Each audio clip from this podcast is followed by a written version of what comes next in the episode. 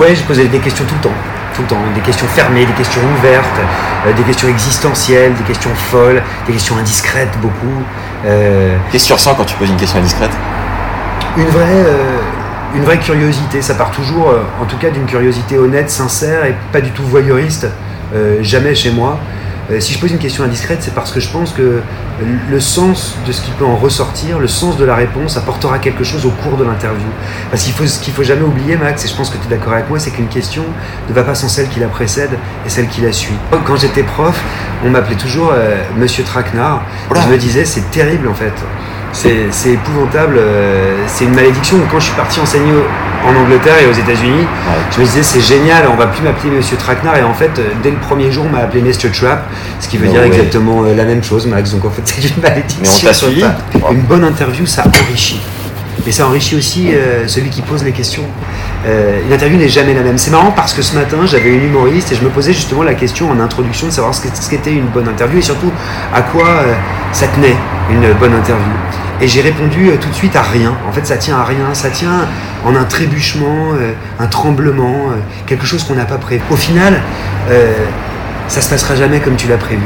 Et c'est ça toute la beauté et toute la vie de l'interview. Les pires interviews pour moi sont celles qui se sont trop bien passées. J'en ai plein. hein. Bon, Tu permets, c'est mon indicatif. allez, va la petite. Toute la beauté de l'interview, c'est aussi qu'elle ne s'adresse pas qu'à la personne qui est en face de soi. Elle s'adresse aussi à tous ceux qui écoutent, qui lisent ou qui regardent.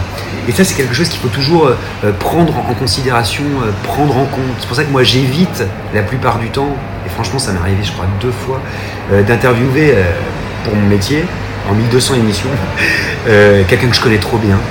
Parce que euh, ça devient très compliqué en fait. Ce sont les interviews les plus difficiles en réalité. ouais. Parce qu'on en vient à oublier la personne. euh, T'as le moins de euh, recul, la personne qui t'écoute quoi. On est sur de l'authenticité totale, mon cul avec son chien. là.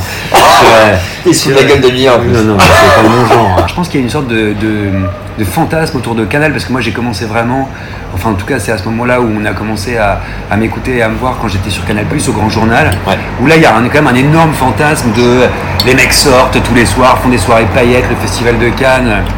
Alors que pas du tout. Baptême Koufen, comme, comme on dit. Euh, mais en fait, pas trop, parce que moi je travaille quand même comme un fou, si tu veux.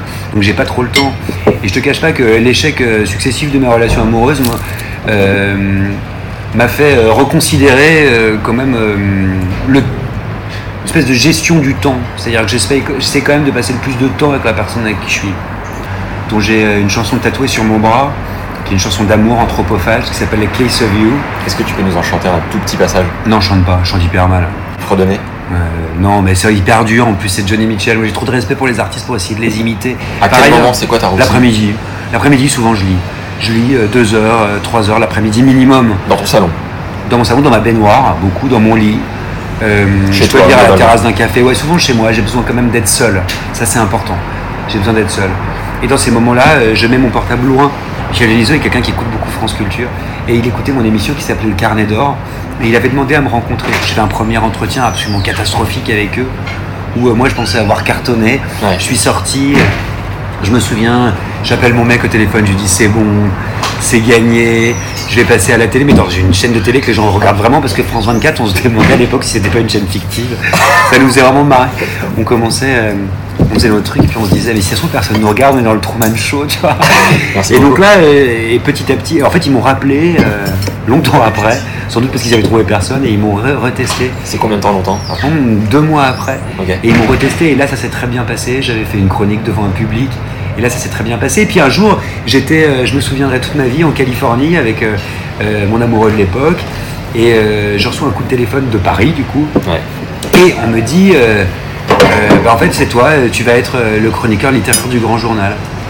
Et je me souviens, j'étais avec mon mec, mais j'étais aussi avec des potes, et ils m'ont dit Tu vas voir, quand profites-en bien, parce que dès le premier jour, à l'époque, le Grand Journal était regardé par 2 millions de personnes tous les soirs. Ouais.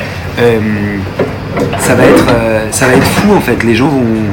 On te Moi, disais, les gars, vous allez fumer, en fait. Tout ça, c'est fictif, médiamétrie, euh, tout ce que tu veux, on s'en fout, et tout ça, ça, ça marche pas vraiment. Puis en fait, euh, effectivement, euh, ça a changé. Au contraire, j'ai pu être frustré. C'est-à-dire que je me rendais compte que la plupart des commentaires qui m'étaient faits étaient sur euh, la couleur de ma chemise et la couleur de mes yeux, beaucoup plus que sur ce que je disais. Ça, ça pouvait être un peu euh, frustrant. Tu vois Elle est bonne cette blanquette de veau ou pas? T'as quel âge? 40 ans. Combien? 40 ans. Ah ouais, Sois pas insultant. Max, t'as quel âge toi? Un petit jeune. J'ai 28. Ah ouais? Et le chien a quel âge? 4. Allez, vive la France. On dit aujourd'hui, moi c'est ce qu'on me dit, que l'émission est écoutée par euh, plus d'un million et demi de personnes tous les jours. Mais justement, au fond de toi, à, à moyen, long terme, pas trop loin, parce qu'on sait pas de quoi demain sera fait, mais de quoi tu rêves justement? Mais c'est ça. Je pense un jour, euh, j'aimerais bien euh, avoir un enfant et m'en occuper. Ça j'aimerais bien, je crois. Euh, mais moi quand je dis m'en occuper, c'est vraiment m'en occuper. De toute façon, moi quand je fais un truc, je le fais totalement à fond. Donc euh, je serais assez heureux de, de presque tout arrêter. Est-ce que est que es plutôt du genre dragueur, Augustin? Voilà, je le suis quand je suis célibataire, c'est épouvantable. ouais. Ah. Je, je, je drague, ouais. Je drague. Mais carrément, je drague, je prends tout en main, moi. Ah ouais?